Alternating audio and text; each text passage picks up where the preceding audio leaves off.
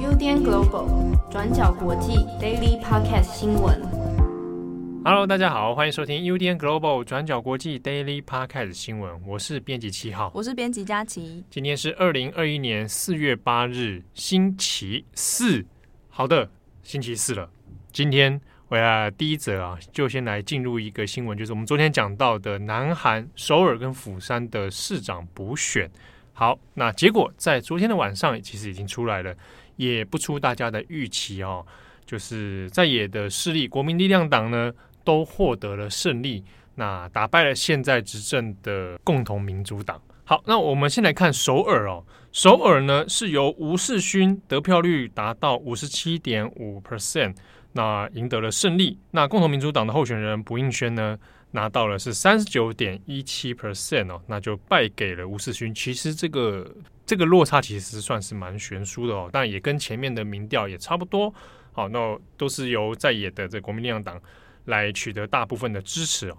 好，那同时在釜山市长方面呢，也是由国民力量党的候选人朴亨俊拿到六十二点六十八 percent 的得票率。那共同民主党的候选人金荣春则是三十四点四趴。好，那总体而言，虽然大家看到就是看起来大家对于目前执政的呃共同民主党呢，其实抱持非常大的不满哦，尤其是这一连串的南韩 Me Too 事件、性骚扰的丑闻，以及最后致命伤的关于土地公仔的草地案哦，都让。共同民主党其实是几乎在气势上面，在支持上面几乎是爬不起来的，所以呢，反倒让在野的国民力量党哦，经过了整合之后，赢得了这一次的胜利。好，那我们来看一下这一次的投票率大概在落在哪里哦？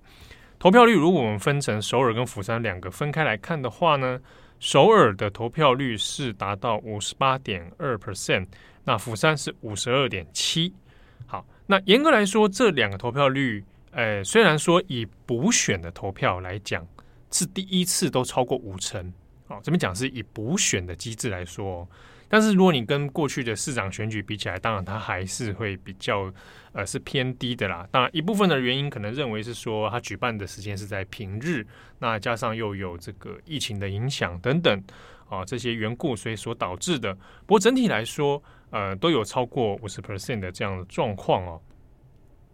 好，那如果我们就吴世勋和朴应宣两边的对决哦，那我们来看他们得票在不同年龄层世代里面的落差大概是在哪里？因为这一次外界可能很很多的观察会认为说，先前的一连串包含朴元淳啊，包含这个武巨敦等人他们的。这个性骚扰丑闻，结果共同民主党都没有好好的来面对，好好的来处理，所以让很多关心性别问题的选民啊，又特别是年轻的选民，相当的不满，那甚至有愤怒投票的这样的呃状况啊，就是他可能本来也没有那么要支持保守派的啊，本来不太支持国民力量党，但为了所谓要去教训共同民主党，那所以转向投票。好，那我们来看吴世勋他的得票结构里面呢。如果以二十九岁以下，那在南韩里面就十八到二十九岁这边呢，他的得票是五十五 percent，那是远远大过朴应宣的三十四 percent 的。啊，换句话说，在年轻人方面，的确有蛮多人转向给了吴世勋。好，那在其他的各个年龄层结构里面呢，吴世勋本来在高年龄层就有蛮坚定的实力的，特别在七十岁以上，是七十岁以上的选民里面。有高达七十四 percent 的人都是，他是固定的票仓在支持吴世勋的。那朴应宣虽然作为女性，然后这一次有一点，嗯，在共同民主党的这个策略里面，想当做一个弥补过去 Me Too 以来丑闻以来啊性别不平等的问题啊。那以朴应宣作为一个能干、精炼这样的形象的女性来作为代表，但实际上她在选票的结构上面并没有得到太多相应的支持哦，所以最后那还是败给了吴世勋。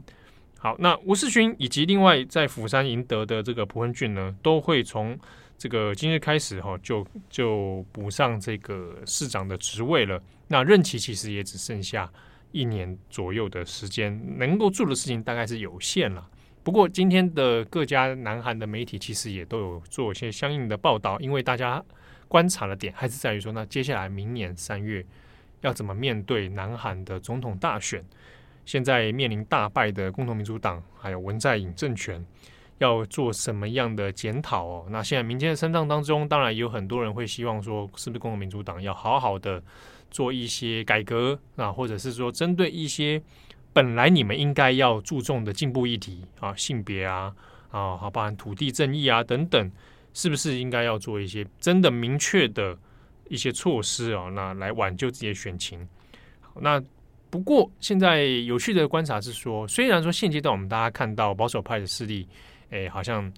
重新回到执政圈哦，那打败了共同民主党，但是不是这样的气势能够一路延续到明年的南韩总统大选？现在其实还是未定之天哦。因为有一些观察会认为说，保守派就算上来了，那接下来一段时间之内，搞不好他还会因为一些过去长久以来保守派所面临的问题啊，比如说一些呃，在性别认同啊，在一些其他等等公共利益的问题上面。不见得会比较吃香，好，所以有没有办法真的呃扭转现在的南韩政治格局，还有待观察哦。好，那今天我们也跟大家预告一下，转角国际这边呢，我们的专栏作者杨浅豪，好，他现在人在首尔特派，那他也会提供这一次选举之后整体南韩政治局势的整体观察，好，还有未来走向的局势分析，以及他特别要来谈一下这一次的选举补选。其实严格来说，会有这场补选，正是因为南韩的 Me Too 风暴。可是，在这场选举里面，不管哪一个党都没有针对性别的问题提出任何具体的正面的回应跟政策。好，那杨启豪呢，他会在针对这几个问题里面来谈一下，其中胜败优劣的关键到底在哪边？那也请大家来期待哦。好，接下来第二则我们要看到的是，大概从四月初开始，在北爱尔兰就有许多个城市陆续出现了一些街头暴动的状况。那这一系列街头暴动的状况，其实原因主要是因为在去年年底，英国呢他们在脱欧的缓冲期正式结束，那英国呢跟欧盟就开始协商一系列的脱欧后的协议。那在其中呢，尤其是关于北爱的边界协议，就让北爱的保皇党感到相当的不满，才引发了这一系列的暴动事件。那我们呢，等一下会先讲这些暴动的状况，那之后再来谈说脱欧之后，保皇党到底到现在是一直在生气，是在气什么样的原因？那这一系列的不满呢，其实就是在今年四月初的时候开始一波一波达到这个爆炸的高峰，就包括了贝尔法斯特、还有伦敦德里市等等北爱尔兰的几个大城市都出现了规模不一的暴动。最早呢是在四月二号的时候，有群众上街抗议，那并且有扔掷砖头，还有纵火等等的状况。那在暴动的过程中，有八名警官在伦敦德里市就遭到了酒瓶、烟火等等的物件攻击。那也身受了重伤。当时呢，有八个嫌犯被捕，其中还包括一个只有十三岁的男性。那到了四月四号的时候，则是在另外一个小镇叫安特里姆，也发生了暴动的事件。在过程中呢，至少有五名警察受伤送医。最严重的一起是到了昨天，也就是四月七号的时候，暴动核心区发生在贝尔法斯特的香吉尔路与斯普林菲尔德路上。那有一辆公车，它是在车内还有司机也还在行驶的状况下，遭到了这些暴动的群众挟持。那在队内也扔了汽油弹，并且纵火焚烧。而且呢，这一次事件的犯案者有很多人都是青少年，甚至呢，在纵火的过程中还出现了疑似像是小学生的身影。幸好呢，在这一次挟持公车、纵火焚烧的过程中，这位司机他有顺利的逃车，那起火的时候车上也刚好没有乘客，整个攻击事件才没有造成任何人员的伤亡。后续呢也发生了其他的攻击事件，像是也有北爱的官员们，他们的车辆就遭到了汽油弹袭击，也有很多的车辆是被焚毁的。对于这一两周以来的暴动事件，英国首相 Boris Johnson 他也表示说，他对于北爱最近的这些暴动行为深表谴责。那也，他也表示说，到目前为止，已经有四十多名的北爱警察在这一系列的暴动中受伤。好，那接下来我们来看说，到底为什么保皇党会对于最近脱欧之后的这个北爱边界协定会这么的不满？其实呢，原本的这个北爱的边境协定，它除了牵扯到北爱跟爱尔兰之间，还有英国跟欧盟之间的一些关税问题之外，其实呢，还牵扯到了北爱尔兰里面比较支持英国的保皇党，还有比较支持南北爱统一的共和派，这两边一直在拉扯的一个政治问题。那像我们刚刚提到说，保皇党他们在过去就一直是比较倾向英国这一方。那至于共和派呢，则是倾向于认为北爱要跟爱尔兰统一。那这两派呢，在过去在爱尔兰的历史当中，就是不断的在互相斗争冲突的派别，也出现了一些像是恐怖攻击等等的行动。那一直呢，双方是到了一九九八年，在英国首相布莱尔他和北爱各个派别签署了一个叫做耶稣受难日协议，就是了。Good Friday Agreement 这个条约之后，北爱问题才暂时达到了一个和解的状态。那这个耶稣受难日协议，它的内容呢，除了讨论到了政治权利未来要怎么分配共享之外，当时呢，也因为英国跟爱尔兰两方呢都是欧盟的成员，所以呢，就借着欧盟的机制，要求两边都要全面开放边界。这样子呢，就有办法在日常生活还有经济贸易上，双方都可以自由流通。那也在政治层面上，也满足了保皇党和共和派他们呢各自想要跟英国还有想要跟爱尔兰合并的这个政治需求。可是呢，在去年年底，英国的脱欧缓冲期结束之后，双方就开始谈说，诶，到底脱欧之后的贸易协定要怎么界定？在北爱跟爱尔兰接壤的这个边界，它在缓冲期结束之后，也会变成英国跟欧盟之间唯一一个存在的陆地边界。那这个关系呢，就变得影响得非常深远。北爱呢，也变成是双方争执不下的一个重要因素。那在脱欧谈判当时呢，英国跟欧盟他们就针对了这个北爱边界做出了一个比较折中的结论，就是说北爱尔兰他们现阶段还是留在欧盟的关税同盟，还有欧洲的单一市场之内。可是呢，英国政府还是在边界会设置一个海关，虽然呢不会影响到北爱跟爱尔兰之间的人员和货品流动，可是呢，英国政府他们从此之后会开始检查的是北爱跟英国之间的关卡。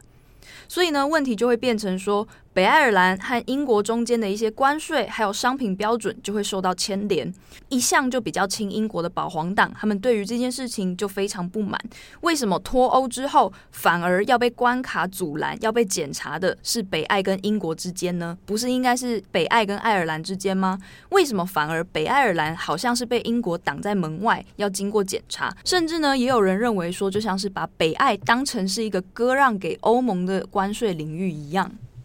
那这样子导致的结果呢？从经济层面来说，虽然结果确实是有一点拖慢了英国跟北爱之间的物资流动，因为等于说未来的货品都要在北爱跟英国之间受到检查，那也会拖慢了他们之间的物资交流。可是呢，到目前来说，对于北爱都还没有太多直接的经济影响，反而是从政治层面来说，就深深伤害了比较亲英国的保皇党的感情。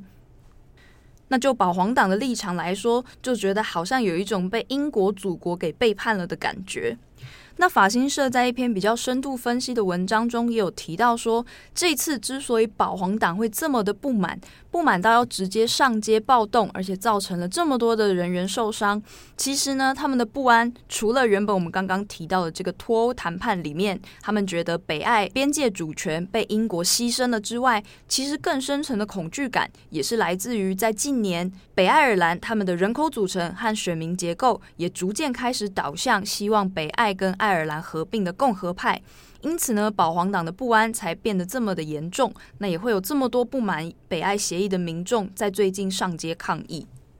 好，那关于这个的相关细节，可以参考今天转角国际出的过去二十四小时哦。那有关于北爱在这个问题上面的一些症结点啊，到底在哪边？还有跟脱欧的关系是什么？哈，可以参考我们的过去二十四小时有很多文字的详细说明。那这边补充一个，在外媒的相关报道里面，其实有看到会有时候会访问一些呃当地的民众嘛。那之中我有看到一则，他是二十五岁，然后他说他是学生，所以应该是研究生。他就有讲到说，希望赶快把这一个现在的暴动事件哎，赶快先扑灭哦，赶快从还没有完全扩展之前先扑灭，因为他想起了他父母那一辈曾经在因为北爱问题而发生的各种很残暴的这些生活的景象哦。那这就是过去连接到是因为北爱问题所发生的这个两派之间哈，会有一些呃蛮激进的攻击行动啊。那呃，如果大家还记得，二零零六年的时候有一部电影《吹动大麦的风》，其实内容上面也有谈到这样的背景哦，大家可以参考。那最后一则新闻呢，是在三月七号的时候，关于缅甸的近况更新。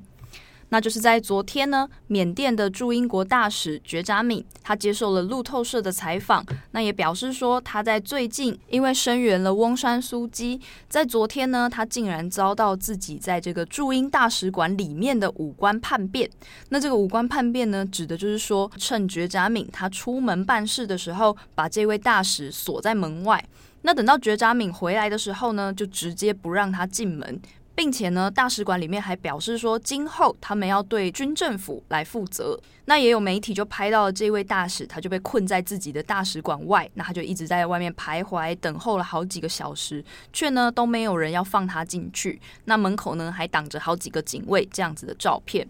那觉扎敏他也表示说，这等于是一次发生在伦敦的缅甸政变事件。那也说，现在他正在努力跟英国的外交部讨论后续应该要怎么处理。至于英国的外交大臣拉布，他稍早呢也对觉扎敏的这个被政变的事件发表了声明，并且呢说他对于这位大使的勇气表达非常的赞赏。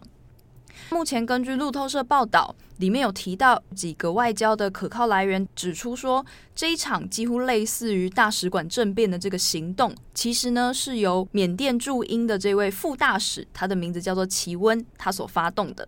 目前齐温呢，他已经接管了整个大使馆，那也是由他下令要求要把大使给锁在门外的。那未来军政府呢，也很有可能会由这位齐温来指派他继续接任大使的位置。那在消息传出之后，也有不少声援缅甸的抗议者就聚集在大使馆前，在谴责这个军政府的势力怎么可以这样子用违法的方式来占领这个大使馆。到目前为止，伦敦警方呢也表示说不会逮捕这些声援的示威者。好的，那以上是今天的 Daily Podcast 新闻。更多详细内容可以上转角国际的网站，或者你有任何的想法，想要跟我们互动的话呢，可以透过我们的脸书、我们的 IG，那找到我们啊。那如果我们有空会回应。你今天是没有要闲聊是不是？闲聊吗？我正要准备哦，好，还是你有你你你有什么话？我本来想聊你很棒的裤子，我不要。好，我就知道你要讲裤子的事情。好了，你可以讲别的。很棒的裤子，我就想知道很棒的裤子是什么，可以私讯 就询问七号。我穿泳裤来上班啊？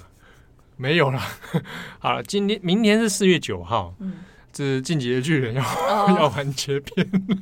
怎样？哎，没怎样，想请假一天吗？没有，但我明天是真的会请假，因为有一些事情要请个事假，跟巨人完全没有关系。好，请不要大家误会，以为七号为了看巨人跑去请假，没有，没有，没有，我我其实没有那么迷巨人呢。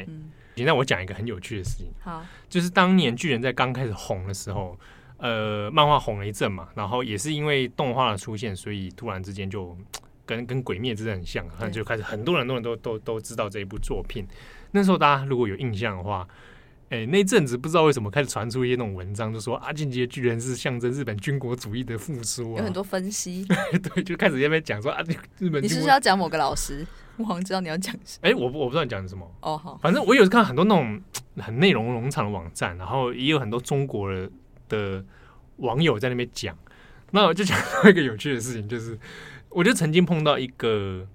呃中国籍的长辈。啊，然后呢，他小孩，他女儿啦，当时在念国中。那他有一天，这个长辈就跟我说：“哎，七号七号，我问你，我真的很烦恼。我女儿最近好喜欢看这个什么叫做《进击的巨人》。嗯”他就说：“啊，她想说，哎，你们在台湾可不可以帮她买一些那个周边商品？”嗯、他说他想指明要买那个李维 兵长李维的。然后呢，然后他就给我看他。女儿的一些收藏，哦，大家就看出一些端倪，是不是毕业了？对，我看我看出一些端倪，但我我就不知道该怎么跟他妈妈解释。可是他妈妈其实没有看过这作品，但他担心的是说，并不是担心李维不李维的问题，他担心说，哎，这个作品这样，这个对孩子会不会有什么不良的影响？太血腥了。对，他说：“听说很多人讲说这是军国主义，这可以吗？日本军国主义？那因为他有中国籍的嘛，他对这个事情比较敏感。我就跟他说：‘哎，这位妈妈，你真的不要担心，《进击巨人》是个很正向的作品。’是是是，我说他可以在里面哦学会团队合作，而且他在里面会这个支援同，会学会支援同伴这样的一个想法。而且呢，你看这个李维这个兵长，他的角色是很正面的。”非常正面，他都会完成自己的任务，所以我觉得妈妈你不要担心啦，这个很健康、很正向。那个什么军国主义都是骗人，那个真的是大家都在乱说啦。嗯，好，那我说，那我帮你看看，如果有什么李维的产品，我帮你买。你也太开心了吧？对，就是后来是买那种什么钥匙圈那种啦，那就很开心的。好，而且这人之后不太敢跟他说，这个巨人的里面就是说要叫大家翻墙。想说讲的太敏感，讽刺谁一样？对对对，说啊，里面的人都很想翻墙啊。好好的，那以上是今天的闲聊。我是编辑七号，我是编辑佳琪，我们下次见，拜拜。感谢大家的收听。想知道更多深度国际新闻，请上网搜寻 Udan Global 转角国际。